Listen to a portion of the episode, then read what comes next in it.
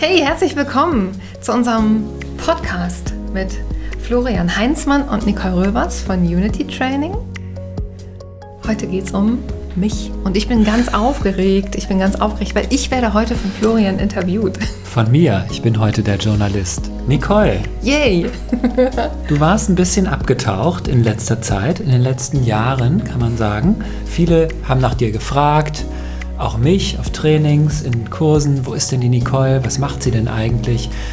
Ähm, ne, es gab keine Yogakurse mehr von dir, keine Meditationskurse. Und du bist wieder da, ne? Mhm. ja, ich bin, genau, ich bin im wahrsten Sinne des Wortes abgetaucht in eine völlig neue Welt.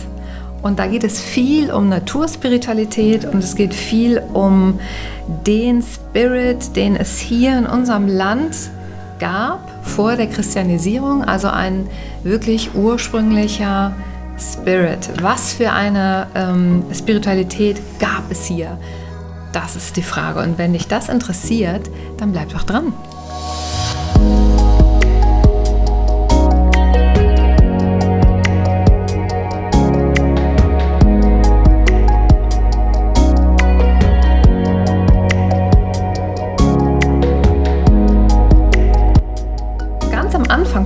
Allem stand eine einzige Frage, nämlich genau die Frage, was war denn eigentlich hier bei uns? Also welche Spiritualität gab es hier? Gab es hier überhaupt eine Spiritualität? Ich wusste gar nichts, nichts. Ich habe nichts darüber gelernt, weder in der Schule, ein ähm, bisschen was im Germanistikstudium natürlich, mhm. aber ähm, äh, mehr auch nicht. Und das hat mich total umgetrieben, weil wir schauen ja immer so weit weg. Wir mhm. schauen in diese natürlich fantastischen, äh, großartigen Weisheiten der Menschheit, die niedergeschrieben sind. Ja, Yoga, Buddhismus, oder auch die eben mündlich übertragen wurden und immer noch lebendig sind, wie der Schamanismus zum Beispiel in Südamerika, Nordamerika. Dahin schauen wir, daran orientieren wir uns. Aber ich habe mir gedacht, wenn es doch überall auf dieser Welt so fantastische Erkenntnisse, Weisheiten, Jahrtausende alte Weisheiten gibt, wie waren das eigentlich hier? Gibt es hier gar nichts? Mhm. Ja, und wenn du dich fragst, wie war das eigentlich hier, damit meinst du ja nicht, die Weisheiten des Christentums. Man sagt ja hier oft Europa, so das christliche Abendland. Ähm, ne, das ist ja ein Thema, was mich sehr inspiriert und begeistert hat, lange Zeit, äh, was mich immer noch sehr interessiert, sondern eher das, was vor dem Christentum da war. Ne? Also mhm. die ursprüngliche Spiritualität Europas. Wie bist du da äh, dran gekommen? Wie bist du da hingekommen zu diesem Interesse? Gab es da irgendwie einen, so einen Einschlag oder gab es das, war, hat das immer schon in dir gebrodelt? Du hast ja auch, äh, hast mir ja auch erzählt, du hast diese Naturspiritualität auch irgendwie von der Kindheit mitgebracht. Ne? Mhm. Ja, also ich bin aufgewachsen im Wald, mhm. mehr oder weniger. Ich war also die ersten zwölf Jahre meines Lebens wirklich intensiv mit dem Wald verbunden. Meine Eltern hatten ein Haus direkt am Wald und das war mein Spielplatz. Mhm. Da war ich also wirklich ähm, ja, jeden Tag mehrere Stunden und mein Vater war sehr ähm, naturverbunden und hat mich immer mitgenommen auf die Streifzüge durch das Bergische Land ähm, bei jedem Wetter.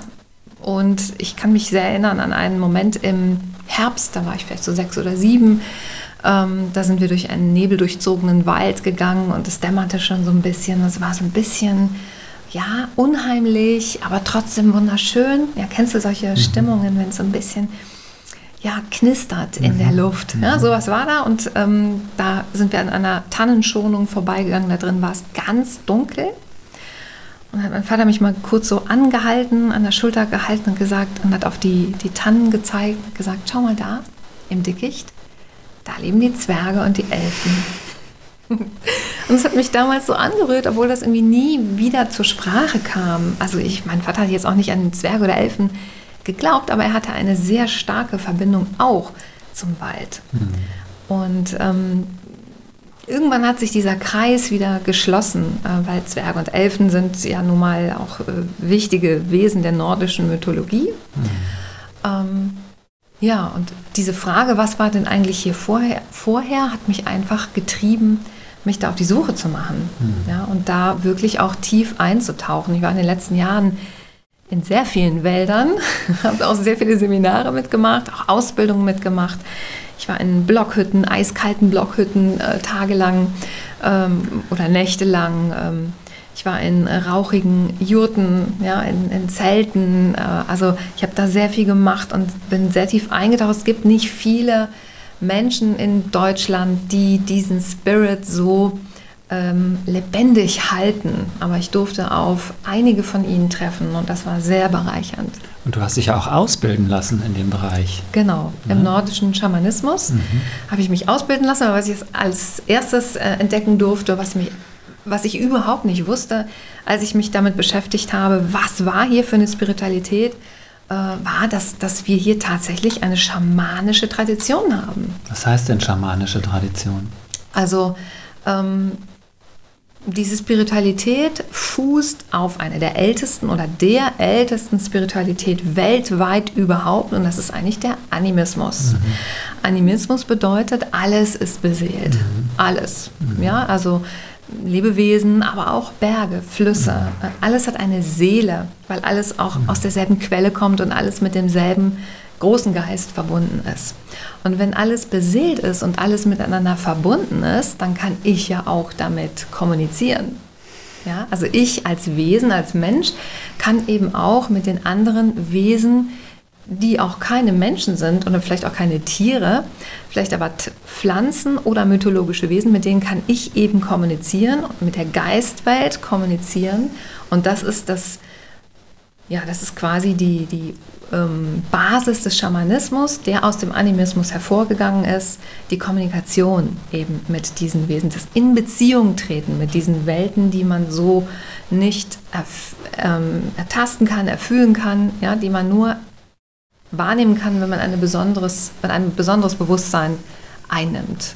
Mhm. dann, dann kann ich eben äh, damit Kontakt aufnehmen und der Kern des Schamanismus ist, dass der Schamane reist, der geht auf Seelenreise und holt Informationen und Weisheiten aus der geistigen Welt für die diesseitige Welt zurück. Beispiel Schamanen, die zum Beispiel mit Pflanzengeistern sprechen können, um zu erfahren, welche Pflanze jetzt für denjenigen, der zum Schamanen gekommen ist, eben die richtige ist, die richtige Heilpflanze ist. Und das wird dem Schamanen eben auf dieser Seelenreise offenbart. Und der kommt dann zurück mit dieser Information, die und die Pflanze ist für dich richtig. Ja, das ist ähm, ja, der Kern des Schamanismus. Es geht immer um Stärkung, um Heilung, um Weisheit und Wissen. Mhm. Und du hast ja eben auch gesagt, der eine große Geist in der Natur. Ähm, ich, das ist ja eigentlich genau das Thema, was, was mich so unglaublich äh, begeistert. Also ich kenne das aus, dem, aus der Yoga-Philosophie, aus dem Vedanta. Ne? Im Vedanta ist es ja eben sagt man, Brahman ist das, was eben alles mit allem verbindet und was mhm. man eben in der Natur auch entdecken kann. Mhm. Ne? Also das Beispiel, was gegeben wird, ist von dem Goldschmuck und dem Gold. Also jedes einzelne Stückchen Goldschmuck, also der Ring, mhm. die Kette, der Ohrring. Ne? Was sind, du kannst sie einmal getrennt betrachten, ne? der Ring, der Ohrschmuck und der, äh, die Kette. Du kannst, aber das, damit ist aber die Essenz nicht erkannt. Mhm. Die Essenz ist Gold. Mhm. Und genauso äh, sagen die Yogis, ist es in der Natur. Ne? Da ist der Baum, da ist der Baum, da ist der Baum. Aber das ist ja nicht, das wäre wär vielleicht jetzt ein wissenschaftlicher Ansatz, aber es ist ja nicht der schamanische. Mhm. Ne? Und auch nicht der des Yoga, sondern der des Yoga wäre eben Brahman zu erkennen. Das mhm. eine, was dahinter liegt. Also darum geht es auch in der Naturspiritualität? Ja, auf jeden Fall. Zu erkennen, dass es nicht da die Natur gibt und hier mhm, uns, genau. sondern dass wir Teil sind ja. des Ganzen, des großen Ganzen. Ja. ja. Und eben auch als Teil des großen Ganzen wirken. Mhm. Und aber auch das andere als Teil des großen Ganzen auf uns wirkt, dass wir niemals ungetrennt und nicht verbunden als Einzelwesen durch die Welt laufen, sondern dass wir immer mit allem verbunden sind. Das ist einer der wesentlichen ähm, Weisheiten auch aus dieser Naturspiritualität. Wow. Ne? Und wenn ich jetzt über Naturspiritualität äh, spreche, ähm, was ich meine, ist eben diese Spiritualität, die vorchristlich mhm. hier in Deutschland und in Skandinavien, also Dänemark, Norwegen, Schweden, auch ähm, England mhm. und bis nach Island eben ähm, praktiziert mhm. wurde. Mhm. Ja, und die weit zurückgeht. Also mhm. wirklich sehr weit, zum mhm. Teil bis in indogermanische Zeiten, also viele Jahrtausende zurück. Wow. Ja, und das ist ein ganz zentraler, ganz zentrales Motiv, das alles miteinander ja. verbunden gibt, ist. Und dafür gibt es eben in dieser ähm, Mythologie, ja, das ist ja ein mündliches Wissen, das wurde ja niemals festgehalten in Büchern, sondern es wurde lebendig gehalten, dadurch, mhm. dass es weitergegeben wurde mündlich.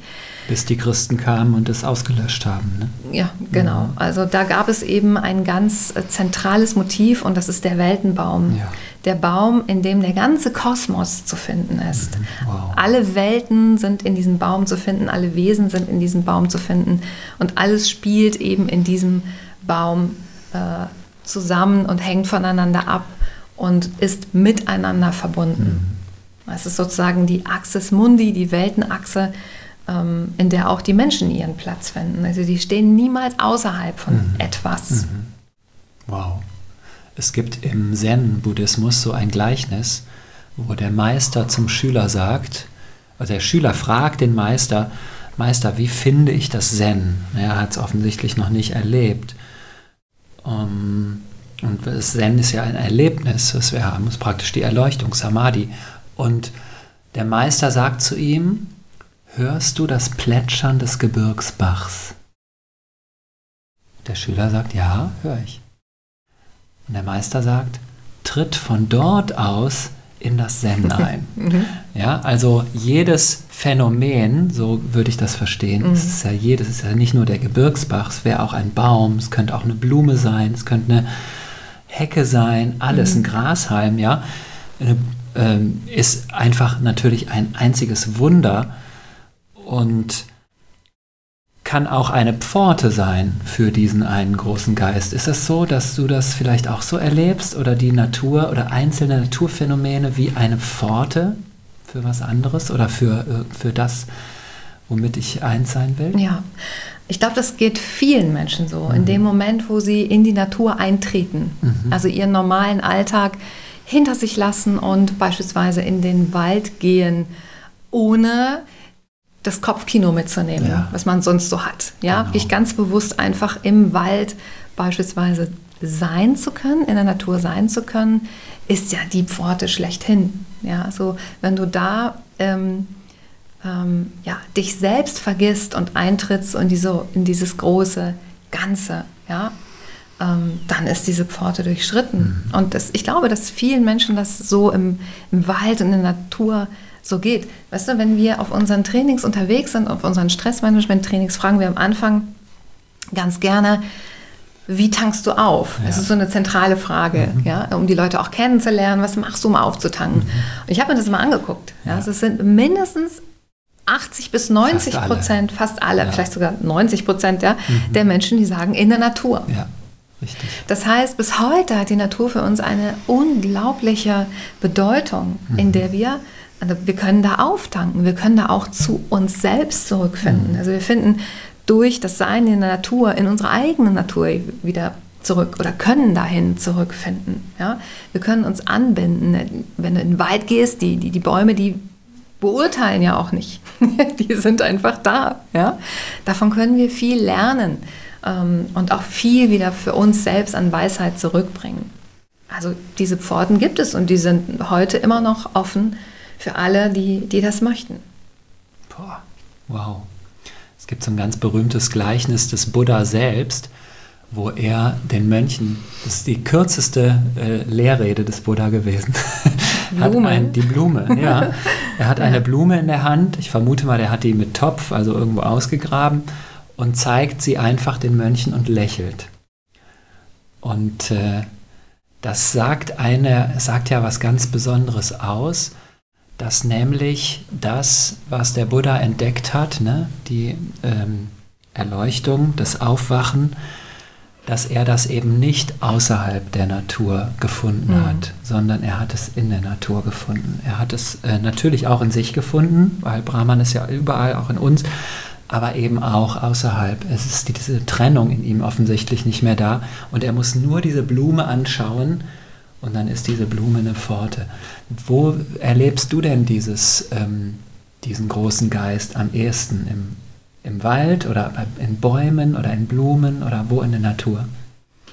Ja, im Wald. Mhm. Ja, im Wald, aber auch, ähm, wenn ich hier bei unserem Eberplatz, das ist ja mhm. das Zentrum oder ein großer Verkehrsknotenpunkt, nicht das Zentrum von Köln, aber ein großer Verkehrsknotenpunkt. Und ähm, da haben ähm, Menschen auf dem Ebertplatz Wildblumen mhm. gepflanzt. Mhm. Und wenn man jetzt durch diese Betonwüste geht und diesen kleinen Fleckchen mit Wildblumen hat im Sommer, der, der wirklich sehr belebt ist durch Insekten, äh, da ist sehr viel Leben drin in diesen paar Quadratmetern. Das ist total bunt, das ist einfach wunderschön.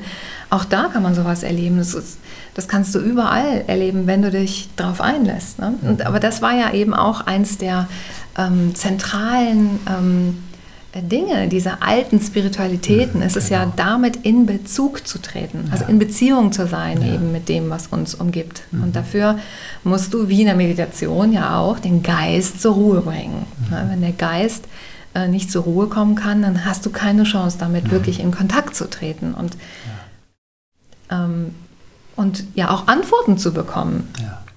Ja, in, in Beziehung mit der Natur. Ja, das heißt ja, es gibt eigentlich gar nichts irgendwie. Also im Vedanta würde man sagen, ähm, oder im, im, im Buddhismus hat der Buddha auch erklärt, Samsara und Nirvana ist dasselbe. Also Nirvana, der, ähm, der Zustand der Erleuchtung, ist dasselbe wie diese Welt. Es ist nicht getrennt. Ja. Es ist in der Welt. Die Welt ist sozusagen Nirvana. Ja? Und wir finden selbst in, ähm, im Neuen Testament bei Jesus, also das Reich Gottes ist ausgebreitet über die Erde. Ne? Das heißt, auch dem, obwohl das wenige wahrscheinlich im Christentum nur verstanden haben, selbst der hat es gecheckt, dass im Grunde das Paradies nicht irgendwas ist, was irgendwann mal oder irgendwann mal war oder irgendwann mal kommt. Es ist hier und jetzt und diese Natur draußen ist es, oder? Erlebst du die Natur so ein bisschen so? Paradies? Ja, ich ja. Also ich ja, wobei man natürlich sagen muss, die Menschen früher, für die hatte die Natur eine ganz andere Bedeutung. Welche? Ja, die sind ja nicht in den Wald gegangen und gesagt, ach, wie schön das hier ist. Ja, mhm. Das war ja Wildnis. Ja, klar. das war gefährlich. Also ja. auch, das war eben auch gefährlich. Ja? Mhm. Also es war lebensgefährlich zum Teil. Ne? Mhm. Also äh, man muss da äh, auch einen sehr realistischen Blick drauf haben. Aber sie hatten nicht viel anderes als die Natur und waren abhängig davon, also ihr Überleben war ja davon abhängig, eben wirklich ähm, auf eine lebensspendende Art und Weise mit dieser Natur in Kontakt zu treten. Mhm. mhm. Und ich glaube, das fehlt uns heute. Ja. Also uns fehlt es heute, dass wir äh, auf eine nicht wissenschaftliche Art mhm. und Weise, also mhm. auf eine nicht aufgeklärte Art und ja. Weise, die auch wichtig ist und absolut ihren Platz hat, aber eben auch noch auf anderen Ebenen mhm. wieder mit der Natur in Bezug zu kommen, weil das mhm. auch ganz viel zu tun hat mit unserer eigenen inneren, ja. inneren Natur. Also ja. was, ähm, was wir daraus lernen können, ist so unermesslich. Mhm. Uns wieder einzufügen in dieses große Ganze und was natürlich letztendlich auch nicht nur uns selber Heilung bringt, davon bin ich absolut überzeugt, ja, wenn wir uns damit wirklich wieder verbinden, dass es auch Heilung bringen kann, aber nicht nur fürs Individuum, sondern für die Gesellschaft und auch für den ganzen Planeten mhm. natürlich. Mhm. Ja, also wenn wir noch so ein animistisches Weltbild hätten von es ist alles beseelt und alles ist miteinander verbunden. Die Erde ist sozusagen unsere große Mutter. Ja, die ist das, was uns Leben spendet, was uns Essen und also was uns Nahrung und auch Heilmittel und alles äh, kommt von dieser Erde. Ja, mhm. wie ähm, betrachte ich sie dann? Ja. Ne? Das ist einfach eine ganz andere Perspektive, ein ganz anderer Blickwinkel. Ja. Toll. Wir waren ja am Wochenende zusammen in der Warner Heide und waren da jetzt äh, mehrere Male schon und ähm, ich bin immer wieder begeistert, wenn ich da bin und irgendwie seit neuestem auch, seitdem du so auf dieser äh, Naturspiritualitätsentwicklung äh, bist, ähm, erlebe ich das auch noch ein bisschen, noch viel, viel mehr, muss ich sagen, in dieser, mit diesem Wald, mit dieser Natur in Beziehung zu sein und mhm. hat, hatte also wirklich, ähm, ja, ich kann mich erinnern, wir waren ja da in diesem Birkenwald in der Warner Heide. Du saßt da unter diesem Baum und ich habe irgendwie einen anderen gehabt und plötzlich hatte ich so den Impuls, diese Birke zu umarmen. Da war ich irgendwie ein paar Minuten so in, in Umarmung mit dieser Birke und habe irgendwann so den, den Impuls gespürt, ich möchte irgendwie mein Herz dieser Birke geben und habe wirklich gemerkt, wie mein Herz reagiert hat auf diese Birke und dass da wirklich eine Beziehung war. Also ohne das jetzt äh, zu, zu ähm, noch zu verzaubern, aber das ist, äh, ich habe einfach gemerkt, es war ein heilsamer Moment für mich. Mhm. Ja? Und seit einigen, seit einem Jahr mache ich das auch, dass ich wirklich jeden Tag mir vornehme, eine Stunde irgendwie am Rhein oder irgendwo im Wald zu sein. Und das tut mir so unglaublich gut. Ich meine, wir sind ja nun mal auch Stressmanagement-Trainer. Und ich finde das einfach fantastisch, dass wir jetzt bei Unity Training so diese, mit, dieser, mit diesem Nature Spirit so eine, eine richtig neue, ja, ein neues Kapitel aufmachen, kann man sagen. Ne? Ja, es ist ein neues Kapitel. Was hast ja, du es vor? Lenkt den, es lenkt einfach den Blick ähm, auch viel mehr in unsere Region Genau. und äh, zu den Themen, die hier relevant sind, ja. mit denen wir vielleicht auch noch in irgendeiner Weise verbunden sind, denn wir tragen ja auch ein Jahrtausende altes Erbe irgendwie Ja. in uns. Ja, und ich meine, der Mensch war 99 Prozent seiner Existenz Jäger und Sammler, also aus Ängste verbunden mit der Natur. Ja, und war abhängig von dieser Natur. Wir sind immer noch abhängig von der Natur. Wir tun zwar so, als wären wir es nicht, aber wir sind es immer Genau. noch. Ja? Um, und sich damit wieder zurückzuverbinden, also für mich war das total heilsam, weil ich bin ja irgendwann dann vor vielen Jahren hier nach Köln gezogen. Wir leben jetzt in der vierten Etage in einer Stadtwohnung und wir arbeiten in der fünften und sechsten Etage, auch mitten in der Stadt. Und mir hat wirklich die Erdung gefehlt. Ja. Also mir hat die Erde gefehlt. Ich wusste das aber nicht. Ich habe das nicht wirklich wahrgenommen, aber ich habe gemerkt, wie mir Kraft flöten geht Ja. tatsächlich. Also ich, wie ich immer, ähm, ja, schwächer auf eine gewisse Art und Weise wurde, weil ich mich nicht mehr verbunden habe mit der Erde. Und Ja. dann ähm, bin ich ja irgendwie auf die fixe Idee gekommen, uns einen Bulli zu kaufen. Ein, ähm, so ein kleines Wohnmobil, mit dem wir seitdem äh, wirklich super oft äh, unterwegs sind in den Wäldern und ähm, viel einfach auf der Erde sind. Und das macht so einen großen Ja. Unterschied. Und ich glaube, dass, dass das vielen Menschen wirklich helfen kann, sich wieder Ja. zu verbinden mit dieser, äh, mit der Erde, auch mit der Kraft der Erde und dass man das auf sehr heilsame Weise in ein modernes Leben auch integrieren kann. Ja. Toll.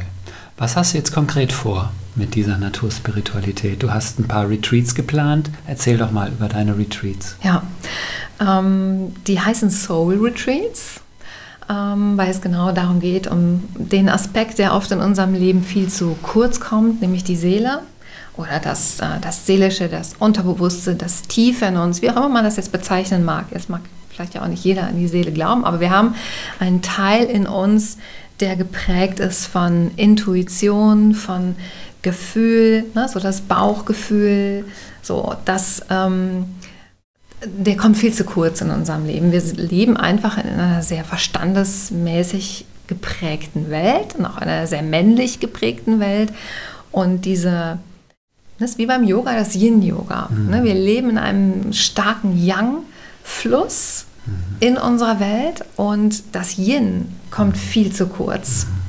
Man könnte auch sagen, wir arbeiten alle viel zu viel und ruhen zu wenig. Also es gibt sehr viele unterschiedliche Ausdrücke dafür, aber ich glaube, Albert Schweitzer hat man äh, ein Zitat, es gibt ein Zitat von ihm, wo er sagt, wenn die Seele keinen Sonntag hat, dann verdorrt sie. Und ich habe das Gefühl, die Seele ist also ein Teil von uns, der oft verdorrt ist. Also nicht genug genährt und nicht genug gewässert. Und dafür sind eben diese Soul Retreats, in denen wir einen, gemeinsam als Gruppe einen Raum aufmachen, ähm, wo wir eben mit diesen Anteilen wieder in Kontakt gehen können. Es ist weniger über den Kopf, sondern viel mehr über das Erleben. Und genauso funktioniert es auch mit der Naturspiritualität.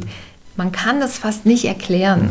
Es gibt immer wieder Versuche. Da, klar, man kann vieles erklären, aber das da geht es in erster Linie eben um das Erleben. Und so auch mit dieser Spiritualität, die hier viele Jahrtausende mhm. war. Ja. Das kann man nicht erklären, man kann es erzählen. Es ist ja zusammengefasst und hineingegossen in bildgewaltige Mythen, also atemberaubende Bildwelten werden da aufgemacht und diese Bilder sind Sprache der Seele. Also Gedanken sind Sprache des Geistes, aber Bilder und Rituale sind Sprache der Seele und sich da wieder ein Stück drauf einzulassen, auch auf die eigene, in jedem von uns liegende Weisheit, sich wieder mit diesen Anteilen zu verbinden, die zu einem sprechen, wenn man einfach den Raum dafür mal aufmacht und den Verstand draußen lässt und sich eben auf eine andere Ebene begibt mit dem Bewusstsein, kann man super viel Weisheit daraus ziehen für sich. Also man muss auch niemanden fragen, das ist auch das Schöne. Ja. In dieser Spiritualität, in dieser Tradition gibt es äh, keine Gurus, mhm. ne, sondern äh, die Natur letztendlich ähm, oder eben auch diese inneren, eigenen inneren Bilder halten die Weisheit für dich bereit. Mhm. Und du kannst darin lesen, mhm. wenn du möchtest. Du kannst auch einfach so in die Bilder eintauchen und das genießen. Du kannst aber auch darin lesen. Ja. Und ähm, da ist unheimlich viel Kraft, also Seelenkraft äh, steckt da für uns drin. Im Yoga sprechen wir von dieser Polarität von Shiva und Shakti. Ne? Shiva ist das Bewusstsein, der mhm. Geist. Shakti ist die Natur, ist das Körperliche, das Weibliche. Und ich bin total froh, dass wir ähm, jetzt der Shakti ein bisschen, dieser Kraft der Natur, ähm, einfach mehr Raum geben. Ne? Und es ist für mich eine totale Bereicherung. Kannst du vielleicht für unsere Zuhörer und Zuschauer noch sowas wie eine irgendwie eine Übung oder so einen Tipp mitgeben, was man so, wie man sich vielleicht wieder ja, einfach verbinden kann mit der Natur und mit diesem Naturspirit. Ja, äh, es gibt eine Überlieferung ähm, aus den ganz alten Texten, aus dem Alt-Nordnorwegischen äh, ist das übersetzt. Das heißt Uti Seta oder Uti Seta wird es wahrscheinlich ausgesprochen. Uti Seta.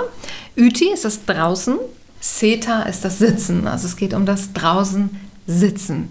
Mit draußen ist natürlich die Natur gemeint.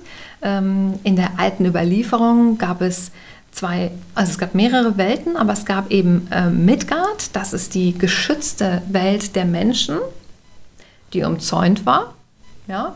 Und es gab Utgard und Utgard ist die Welt der ähm, ja, der anderen Wesen. Das ist die Wildnis, äh, aber eben auch die Welt, in der diese anderen Wesen zu treffen sind. Zwerge. Ja. Alles Mögliche. Ja. Ähm, und im Ödiseta geht es eben darum, wirklich außerhalb der eigenen Welt zu mhm. setzen. Mhm. Ja, das kann man ja für uns heute ganz wunderbar noch übertragen, dass wir aus unserem Alltag heraustreten und mhm. in die andere Welt eintreten, mhm. also beispielsweise in die Natur. Ödiseta heißt draußen sitzen. Mhm. Äh, du gehst in den Wald, suchst dir einen Baum oder lässt dich von einem Baum suchen, da wo es dich hinzieht. Du solltest wirklich sehr ungestört sein, weit von Straßen oder Wegen entfernt das kann manchmal die größte Herausforderung der ganzen Geschichte sein, dass man wirklich einen ungestörten Platz findet, wo du in Ruhe sitzen kannst. Ähm, am Fuß eines Baumes oder auch auf einem Hügel, also wo es dich hinzieht. Du setzt dich in die Natur. Du kannst vorher eine Frage formulieren für dich. Wenn du das möchtest, kannst eine Frage mitnehmen äh, an diesen besonderen Ort und setzt dich hin und lässt den Verstand zur Ruhe kommen. Kommst da ganz an und verbindest dich mit dieser Frage, lässt sie aber dann komplett los, lässt den Blick ganz weich werden, also kein äh, fokussierter Blick, sondern ganz weicher Blick und bist einfach in der Natur, ganz einfach. Ähm, und lässt die Antwort kommen. Und zwar nicht aus deinem Verstand, sondern aus der Natur. So war die Spiritualität sehr geprägt. Die Menschen haben früher ähm, Antworten in der Natur gesucht indem sie die Natur eben auf ganz besondere Art und Weise beobachtet haben.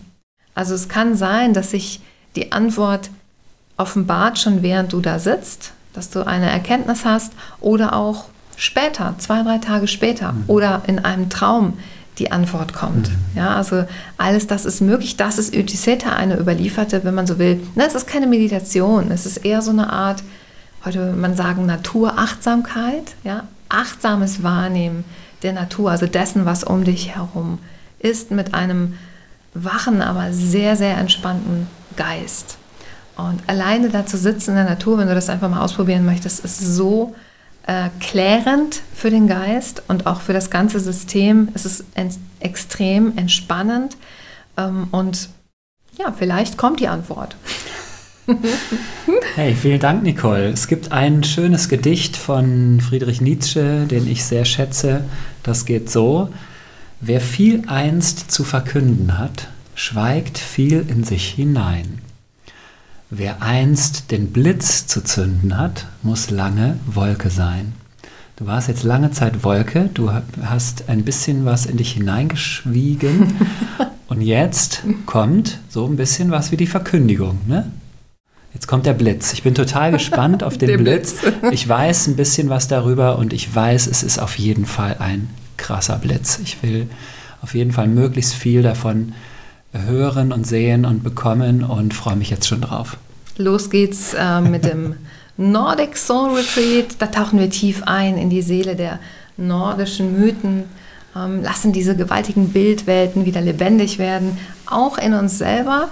Und ich bin sehr gespannt. Das ist, also diese Reise habe ich ja jetzt selber hinter mir und ich kann nur sagen, es ist atemberaubend, was da passieren kann. Es ist ein ganz neues Level auch der Wahrnehmung ähm, und der Selbsterkenntnis. Also wenn du Lust hast, da mit einzutauchen, würde ich mich natürlich sehr freuen. Vielen dahin. Dank, Nicole. Alles Liebe, ihr wunderbaren Menschen. Ciao, ciao. Habt eine wunderbare Zeit.